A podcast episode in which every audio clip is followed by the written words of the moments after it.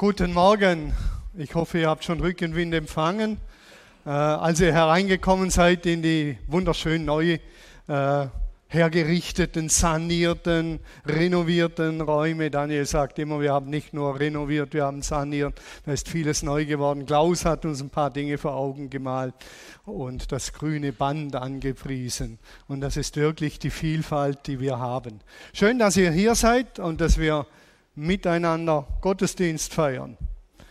Denn darum geht's. Und wir haben ja eine Predigtserie hinter uns. Hinter uns waren neun Predigten zur Frucht des Geistes. Was will der Heilige Geist in uns bewirken? Und was der Geist in uns bewirken will und wird, hat ganz, ganz, ganz, ganz viel mit dem Alltag zu tun, mit unserem Leben, mit dem, wie wir Dinge tun und sehen und bewerten. Die Frucht des Geistes, so sagt Paulus im Galaterbrief, ist Liebe. Und die Liebe konkretisiert sich, zeigt sich in der Freude, im Frieden, in der Geduld, in der Freundlichkeit, Güte, Treue, Sanftmut und Selbstbeherrschung. Daniel hat vergangenen Sonntag darüber gepredigt. Das sind die Auswirkungen des Geistes und die Auswirkungen der Liebe. Also wer von Liebe spricht, der sollte diese Dinge im Hinterkopf haben. Es gab für jede äh, Predigt und für jeden Begriff ein Kärtchen, ein Herzensgebet. Und wir hoffen und beten, dass das Auswirkungen hat. Denn wer würde nicht gern mit einem Menschen zusammenleben, der diese Eigenschaften lebt und praktiziert, dessen Charakter von dem geprägt ist? Ich glaube, das wird jeder gern. Das sind wirklich angenehme Menschen die das leben. mit denen kann man nicht aushalten, mit denen ist man sogar gerne zusammen. Also wenn der Ehepartner, Ehepartnerin das lebt, ist man gerne mit ihr zusammen. Das muss man nicht aushalten, sondern das macht sogar Spaß und Freude, wenn Menschen einander freundlich begegnen. Die Frage ist natürlich jetzt, aber wie können wir das leben? Können wir das machen? Also kann ich Freude machen, indem ich sage, Thomas, freu dich mal, freu dich mal, freu dich mal, heute Morgen hast du das Auto an einen Baum gefahren, jetzt freu dich mal. Und dann merken wir, das funktioniert so irgendwie nicht. Denn Freude irgendwie im Imperativ machen ist schwierig. Und als ich dem so nachgedacht habe, ja, wie könnte das geschehen als Abrundung für diese Predigtserie, wie, wie, wie könnten wir Anschluss bekommen an eine andere Kraft, die das bewirkt, ist mir ein schönes Video in den Sinn gekommen, das ich schon ein paar Jahre aufbewahrt habe in meinem schönen iMac. Und das sehen wir jetzt.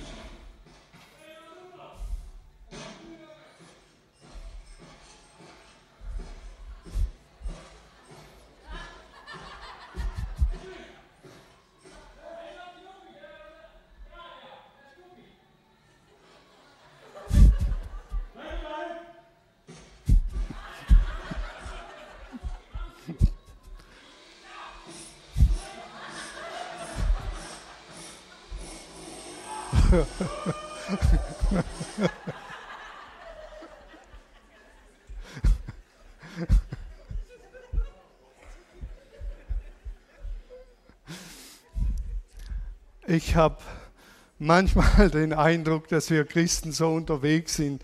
Wir haben hier einen Hilti gekauft sogar für diesen Umbau, einen neuen Hilti, dass man unterwegs ist und mit dem Hilti hämmert und sagt, was für ein Gelump, was für ein Murks, taugt doch nichts, bringt doch nichts. Und dann steckt jemand ein und dann macht man gerade so weiter wie vorher. Das haben die Galater übrigens gemacht. Die sind wieder zurückgefallen, haben trotzdem so äh, gehauen. Und das andere wäre, dass wir die Kraft entdecken, die der Heilige Geist uns schenkt. Die erneuernde und die verwandelnde Kraft. Das heißt nicht, dass wir dann nichts mehr zu tun hätten, denn um die Mauer abzureißen, muss der immer noch arbeiten, aber es ist ein völlig anderes Arbeiten. Und wer im Kraftfeld des Heiligen Geistes lebt, der wird anders leben. Der wird auch manchmal schwitzen und der wird auch manchmal kämpfen, aber ist anders. eine andere Art, weil er eine neue Kraft empfangen hat. Was trägt dazu bei, dass das gelingen kann? Wir wechseln das Bild von der Hilti, ist das die Hilti oder das oder der, egal, von der Hilti, wechseln wir das Bild und gehen in die Landwirtschaft.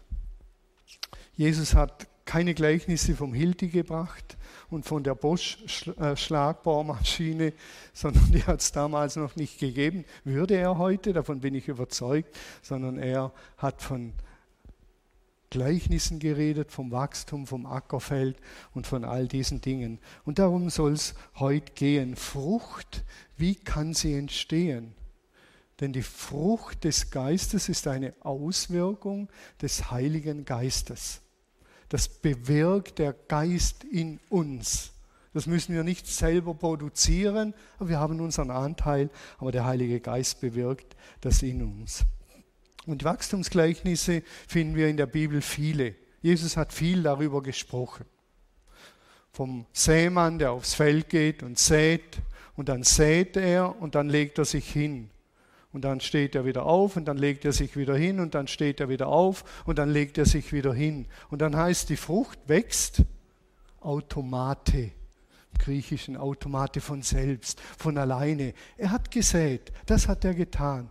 Aber dass die Frucht aufgeht, ist ein anderer verantwortlich. Ein anderer wird das tun.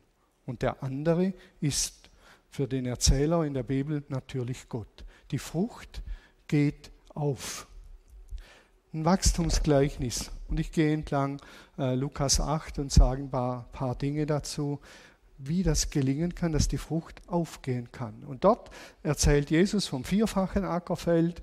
Das äh, erzählt er, wie der Bauer rausgeht und er sät und einiges wirft er auf den Weg. Und das weiß man, auf dem Weg wird keine Frucht aufgehen. Da geht kein Same auf, da wächst nichts.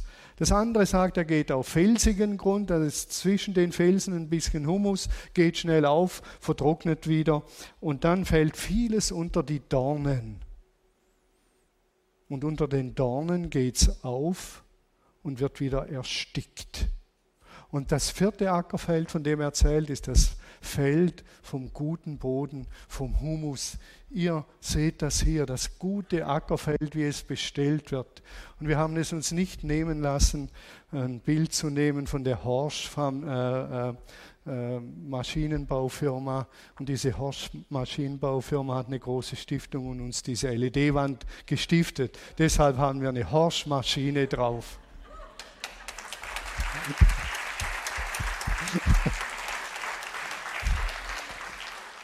Also ihr merkt, wir stolpern nicht einfach durch die Gegend, sondern wir überlegen uns immer wieder mal, was wir tun und dann kommen solche genialen Dinge dabei heraus. Das sind vier Bereiche, die da oder drei, wie es dann weitergeht.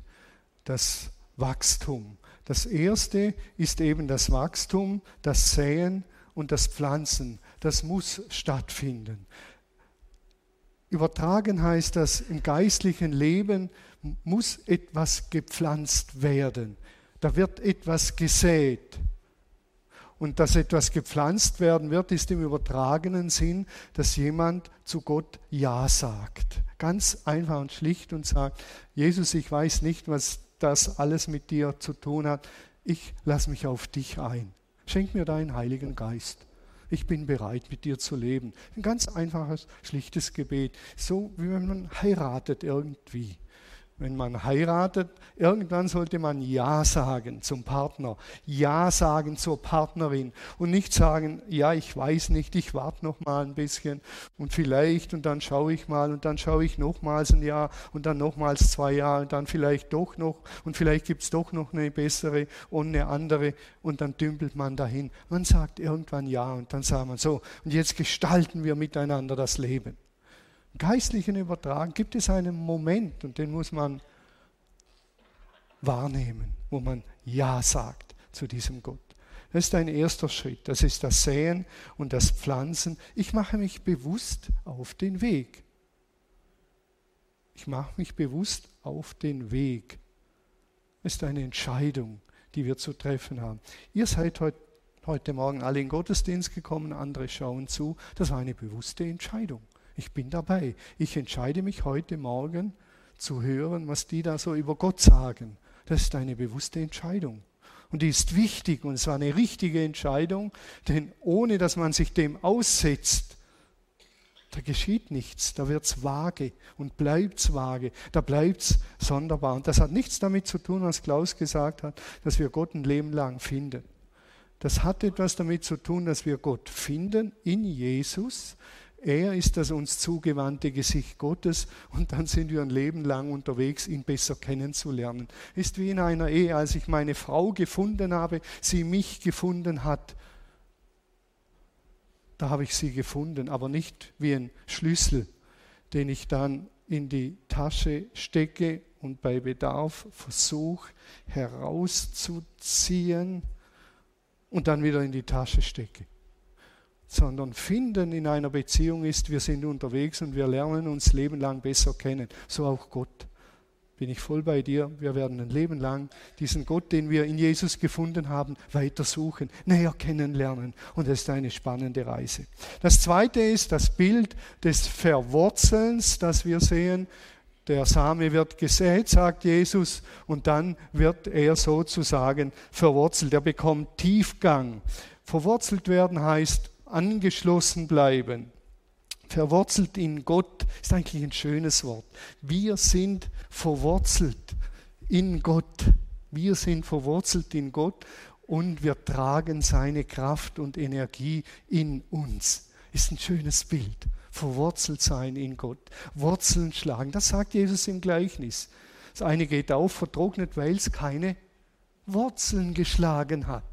Nach der Entscheidung geht es darum, dass wir Wurzeln schlagen, Wurzeln in Gott. Und dann kommt das dritte Bild, das ist das Pflegen der Frucht.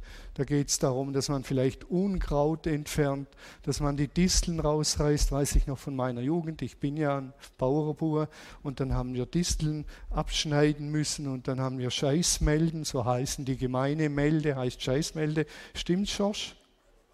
Stimmt.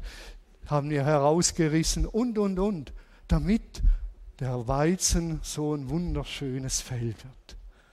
Und wenn ich dann morgens zur Schule gefahren bin mit dem Fahrrad und die sauberen, schönen Weizenfelder gesehen habe, ohne Windhalm und ohne Disteln und ohne alles, war eine wahre Freude. Das tut dem Herz gut. Und das meint Jesus. Er sagt, wir müssen säen, pflanzen, dann vor Wurzeln Tiefgang bekommen und dann die Frucht pflegen sind unglaublich starke Bilder. Und dann sagt Jesus in diesen Gleichnissen etwas, das ist verrückt, was eine Grundvoraussetzung ist für das, dass das geschehen kann, die Grundvoraussetzung, dass wir pflanzen, die Grundvoraussetzung, dass verwurzelt wird, die Grundvoraussetzung, dass gepflegt wird. Da gibt es zwei Grundvoraussetzungen, die Jesus in diesen Gleichnissen nennt. Und wahrscheinlich hätte das niemand so gedacht. Jesus sagt dann im Vers 8, andere Körner schließlich fielen auf guten Boden, gingen auf und brachten hundertfach Frucht. Und dann sagt Jesus diesen Satz, wer Ohren hat, der soll gut zuhören. Wie wenn er sagen würde, und in den nächsten acht Versen kommt das Wort hören achtmal vor. Achtmal spricht er vom Hören, vom Hören, vom Hören. Die Saat ist das Wort Gottes. Das Nachdenken, Reden über Gott, was wir jetzt tun, für die Bibel, Bibel lesen, all die Dinge. Und dann sagt er, das Entscheidende ist, das Hören. Und die ganze Bibel ist durchzogen von diesen mahnenden Gedanken. Mit hörenden Ohren werden sie nicht hören. Mit sehenden Augen werden sie nicht sehen. Sie sehen, aber sie sehen nicht. Sie hören, aber sie hören nicht. Das kennen wir bei den Kindern. Die hören unsere Worte schon, aber sie haben sie nicht gehört. Denn sie tun nichts, hat keine Folgen. So hören wir heute Morgen von Gott und wir haben heute Morgen gehört, wir haben eine Entscheidung zu treffen für diesen Gott. Das haben alle gehört. Wer geht heim und sagt, das mache ich jetzt? Ich habe es gehört. Man wird sagen, ich habe es schon gehört. Aber eigentlich habe ich es nicht gehört. Und darunter leiden viele Ehefrauen und Ehemänner und allerlei Menschen. Dass man hört, aber nicht hört. Und Jesus sagt, wer Ohren hat, der höre gut zu, hört gut hin, hört gut zu.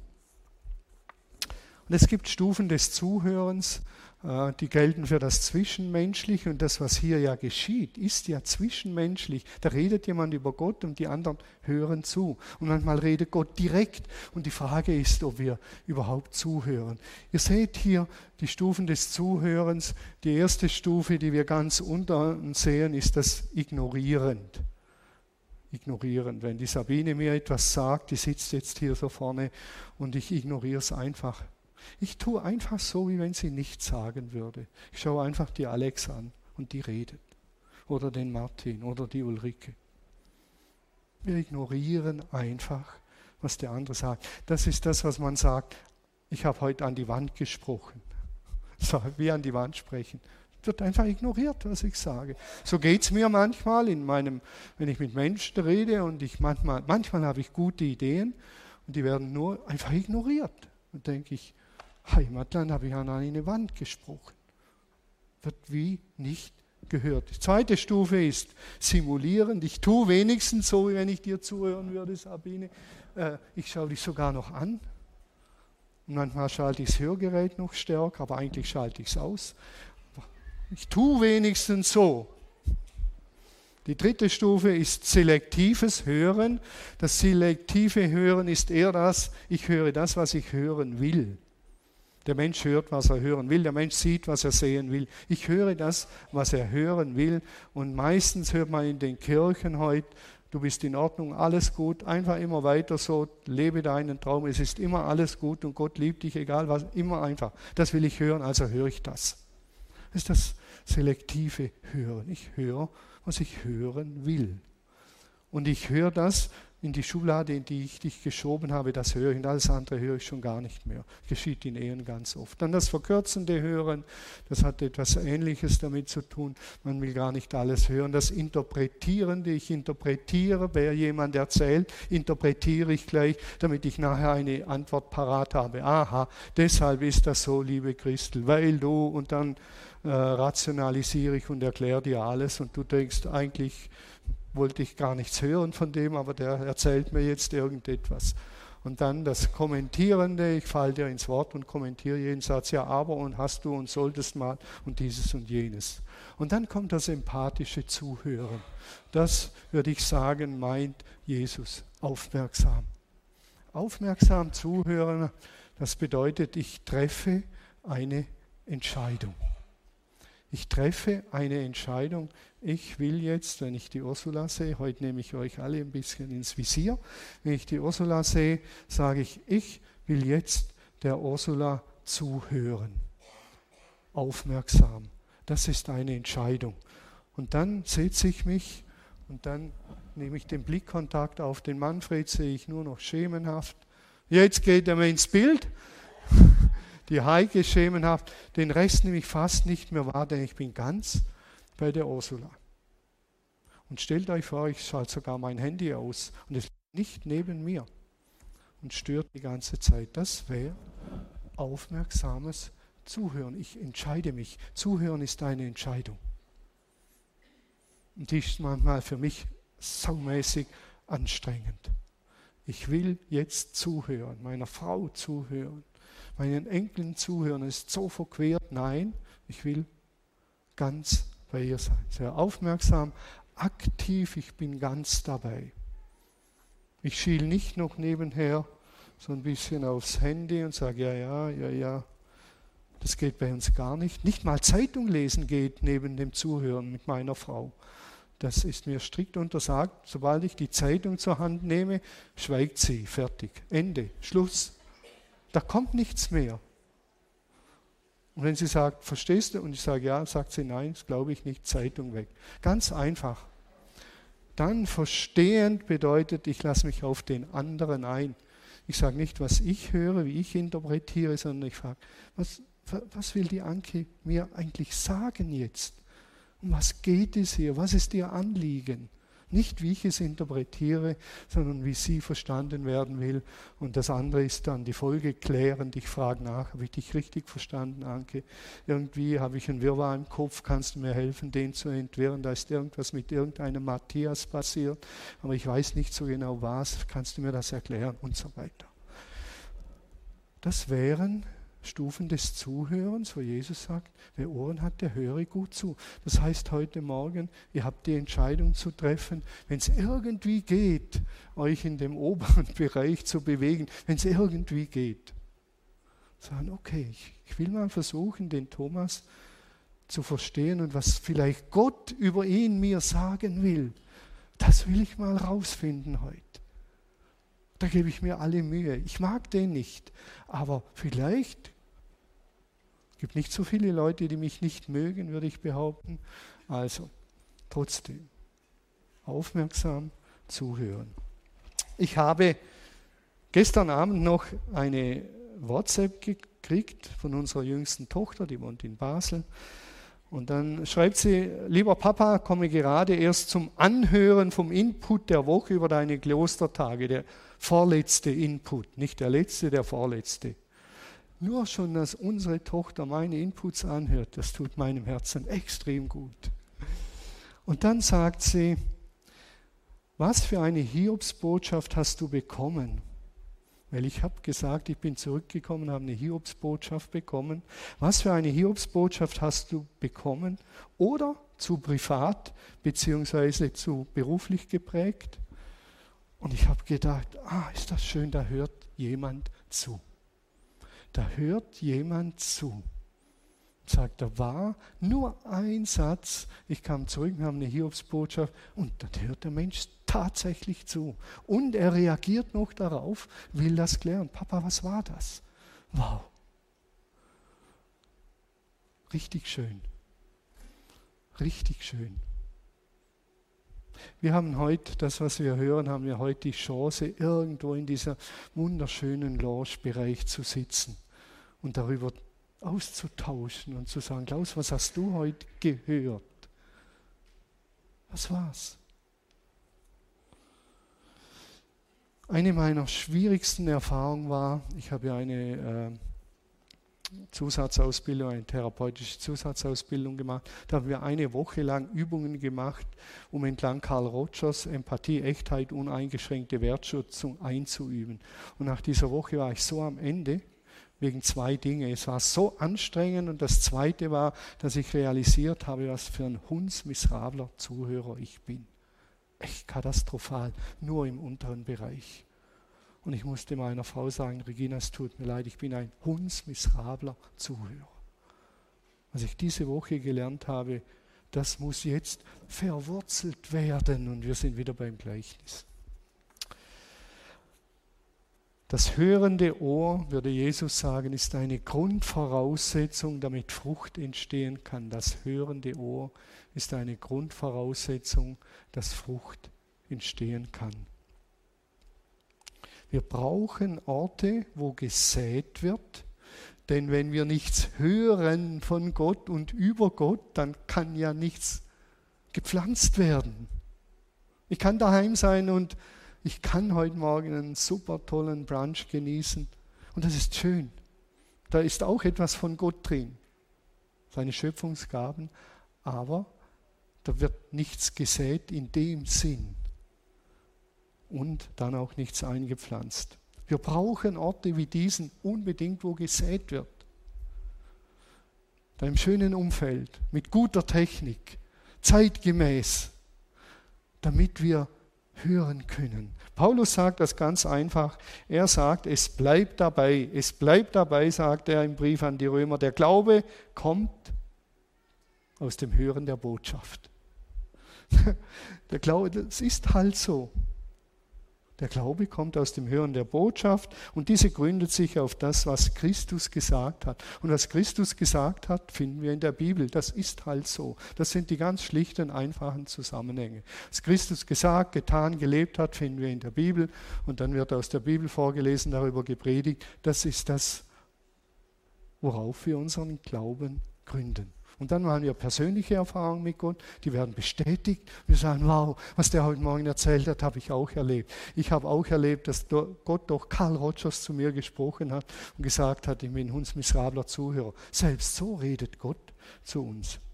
Hier ist ein Ort, und davon bin ich überzeugt, an dem wir von Gott hören, in einer guten Atmosphäre hören sollen und hören können und ich hoffe und wünsche, dass viele Menschen diesen Ort immer wieder aufsuchen, um zu hören und sich entscheiden, ich höre und ich lasse meine Gedanken jetzt nicht am Montag äh, äh, auf den Montag und auf heute Abend und ich bin schon in der ganzen Welt wieder unterwegs, sondern ich bin jetzt ganz hier in diesem Sinne der Stufen. Das ist das eine. Das Hören ist entscheidend. Das zweite äh, ist das redliche und gute Herz. Hören ist eines, aber dann muss es wie vom Kopf, von den Ohren runter ins Herz. Und das finden wir unglaublich schön ausgedrückt in einem Vers in der Apostelgeschichte dieses Wort, was Petrus gepredigt hatte an Pfingsten, dort heißt es, dieses Wort, also wer Jesus ist, was er getan hat, was jetzt seine Stellung ist. Er hat über Jesus gesprochen, über seine sonderbare Geburt, über sein Leben, über seine Zeichen und Wunder, über die Hoffnungen, die er hatte, äh, mitgebracht hat, dass er der Messias, der Gesandte Gottes ist. Sie haben über seinen Tod gepredigt, über seine Auferstehung gestaunt und dass er in den Himmel gefahren ist und dass er zu Rechten Gottes sitzt, dass er Herr aller Herren ist. Das sind ja ein paar Sätzen Botschaften, die, wenn man sie hört und auf sich wirken lässt, dreht es einen den Helm. Und das haben sie gehört und dann heißt es, dieses Wort traf die Zuhörer mitten ins Herz. Dieses Wort traf die Zuhörer mitten ins Herz. Und sie fragten Petrus, und das wäre die normale Reaktion, was sollen wir jetzt tun? Wir haben da was gehört von diesem Jesus. Ja, was sollen wir denn jetzt tun? Wenn man es wörtlich übersetzen würde, ist unglaublich stark, heißt es hörend, hörend, aber wurden sie gestochen ins Herz. Das Wort ist so scharf, dass sie gehört haben wie ein Messer, das sticht ins Herz. Man könnte auch sagen, sie haben es an sich herangelassen. Ich erinnere mich an einen Satz, einen Satz, den mein Bruder gesprochen hat, einen Satz, der mich ins Herz gestochen hat. Ich habe letzten Sonntag über unsere Ehekrise erzählt. Ich habe davon erzählt, dass ich mir eine andere Frau verliebt habe und das war alles eine üble Geschichte. Und mein Bruder, mein älterer, ältester Bruder, hat nur einen Satz gesagt. Und ich sage ihn wortwörtlich. Und er hat gesagt, Thomas, was machst du da wieder für einen Scheiß? Und das ist mir so ins Herz gestoßen. Ich weiß noch, mir wurde hundselend. Ich habe gedacht, ich muss brechen, hatte körperliche Symptome und von da an war klar, jetzt ist gut. Das muss ein Ende haben. Nur ein Satz. Ihr alle, davon bin ich überzeugt, kennt solche Sätze, die ins Herz stoßen, hörend ins Herz gestoßen. Ich habe mein, von meinem Bruder sehr viel gehalten äh, und er war wichtig für mich. Und die Frage ist nur, sind wir noch aufmerksam, achtsam für solche Sätze? Wir leben dann, irgendwie funktioniert hier vorne irgendwas nicht. Äh, normalerweise müssten die Bibelverse hier sein, ich weiß nicht, was ist. Und dann lesen wir ein paar Verse später, dass in der guten Erde, gute Erde, feine Erde, humushaltige Erde, das in der guten Erde aber sind die, welche in einem redlichen, guten, tüchtigen, brauchbaren Herzen das Wort aufnehmen, nachdem sie es gehört haben bewahren und Frucht bringen. In einem Satz hören, aufnehmen, bewahren, ausharren, dranbleiben, Frucht bringen. Das ist der Weg von den Wachstumsgleichnissen. Ist wie Arbeiten mit dem Hilti. Da muss man dranbleiben, wenn man eine Mauer abbricht. Dranbleiben. Und das ist manchmal anstrengend. Ausdauer, ertragen, aushalten, unter etwas bleiben, sogar unter üblen Bedingungen dranbleiben, mit Hoffnung verbunden, dass Gott wirken wird. So stärken wir das Wurzelwerk. Das Wurzelwerk wird nicht gestärkt einfach so. Ein Baum, der bekommt tiefe Wurzeln, wenn er im Wind hin und her gepeitscht wird sogar. Die Trauftannen sind die, die das beste Wurzelwerk haben, das beste Holz, weil sie am Waldrand stehen, weil sie den Stürmen sich ausgesetzt fühlen und durchhalten müssen. In diesem einen Vers wird alles gesagt. Das Pflanzen, das Ausharren, Wurzelwerk bekommen und dann das Fruchtbringen. Und das hängt zusammen mit dem Hören und mit dem feinen, guten Herzen. Jemand hat in diesem Zusammenhang geschrieben, Sie hören nur noch in der Kirche, es ist gut so, wie du bist. Da wird an nichts mehr gerüttelt. Da wird nicht mehr an der Wurzel gezogen. Da wird nicht mehr über Versuchung geredet, dass der Teufel den Samen wegnehmen will, dass nach einer Entscheidung für Jesus extrem schwierige Tage kommen können. Nach der Taufe, nachdem Jesus gehört hat, du bist mein geliebter Sohn, ging es ab in die Wüste und er wurde versucht. Das gehört zum Leben dazu. Und das ist, ich sage es mal so salopp und pauschal, in einer leidensscheuen Zeit so unangenehm, darüber will man nicht reden und dann spült es einem weg, wie nichts. Aber das gehört dazu. Wurzeln bekommt man durch Ausharren. Jesus sagt im Johannesevangelium, wenn ihr mit mir verbunden seid und ich mit euch, wird euer Leben viel Frucht bringen. Und wir sind wieder im Bild vom Hilti. Wenn das Kabel eingesteckt ist, wenn der Strom fließt und wenn wir den Schalter drücken und wenn wir arbeiten, bleiben wir mit ihm verbunden und werden viel Frucht bringen.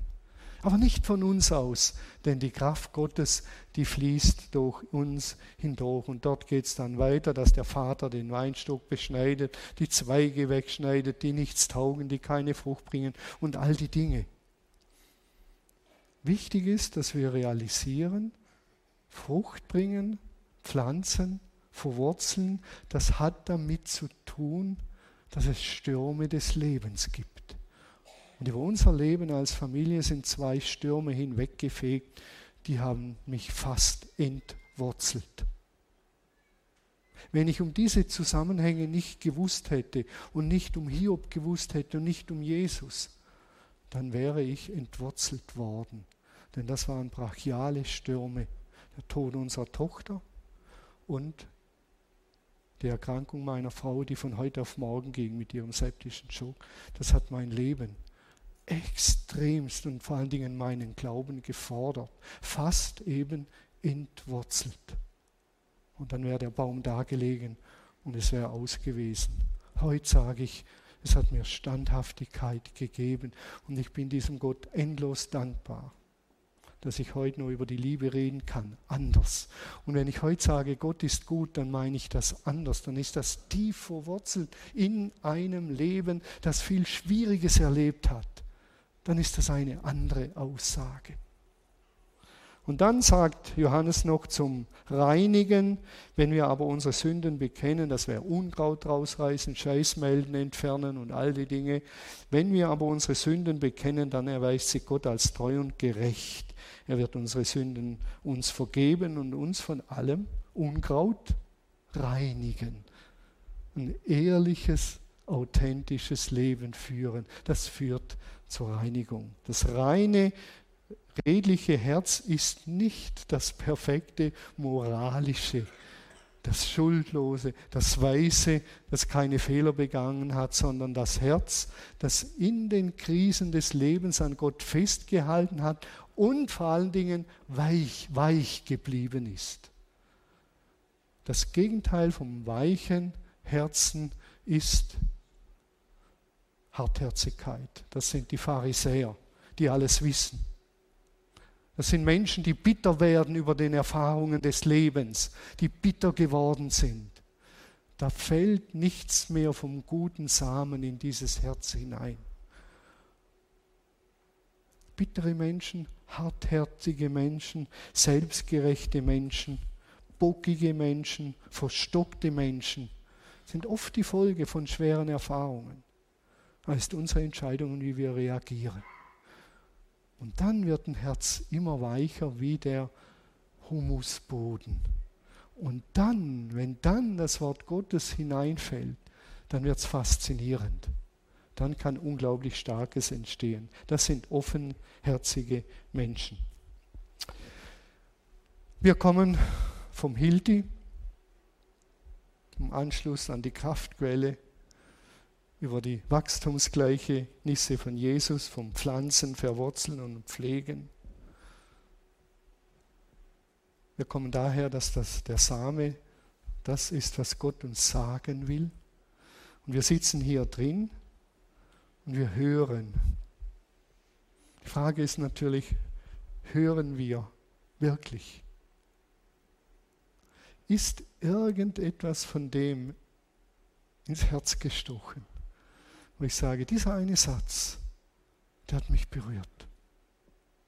Hörend hat es mich ins Herz gestochen. Dann bewahrt diesen Satz und bewegt ihn mal weiter. Sonst kommt irgendwann der Satz, mit hörenden Ohren habt ihr nicht gehört. Ihr habt schon gehört, aber ihr habt nicht gehört. Und ich bin überzeugt, ich sage das mal so, dass in dem, was heute gesagt wurde. Es muss nicht von mir sein, sondern insgesamt vielleicht ein Liedvers. Für irgendjemand, für alle war irgendetwas dabei. Die Frage ist nur, wollen wir es hören? Oder ist mein Herz schon bitter geworden? Habe ich mir mein Bild schon gemacht, bin voll in den unteren Stufen vom Hören, egozentrisch hören, oder bin ich einen Schritt weiter? Das wird unser Leben verändern. Und die Frage ist, was hast du gehört und was ist dir ins Herz gestochen? Und natürlich, wie reagierst du auf das Gehörte? Dieser Raum hier und dieses Haus hier hat keinen Selbstzweck. Diese schönen Räume sind kein Selbstzweck, sondern dort soll genau das passieren, dass das, was wir hören von Gott und über Gott, im Gespräch vertieft werden kann. Unser Slogan lautet ja Kirche Lindenwiese, das sind wir. Menschen aus der Region. Bodenständig, bodenständig, beiden Beinen auf dem Boden vom Himmel inspiriert. Gemeinsam üben wir Gottes Liebe ein und leben sie im Alltag.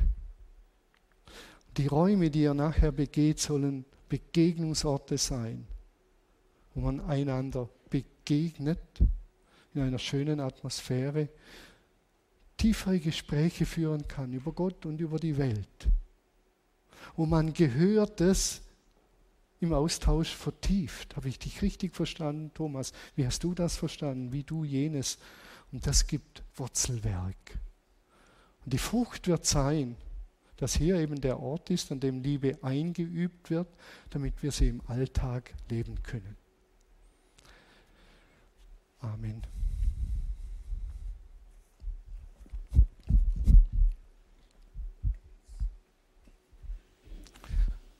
Der liebe Klaus hat mich gerade noch erinnert, dass ja Gebet angeboten wird. Das ist auch ein Liebesdienst. Die Sigrid hat einen grünen Schal. Wer kommt noch? Der Hubert geht einfach zu Ihnen, Sie sind da drüben. das ist eine besondere Art der Liebe, wenn jemand für einen betet oder für einen segnet oder ein gutes Wort zuspricht und sagen kann, Matthias, der Herr segne dich und behüte dich. Friede sei mit dir, haben wir am Freitagabend geübt. Empfangt das drüben, das sind ganz tolle, starke Gesten der Liebe.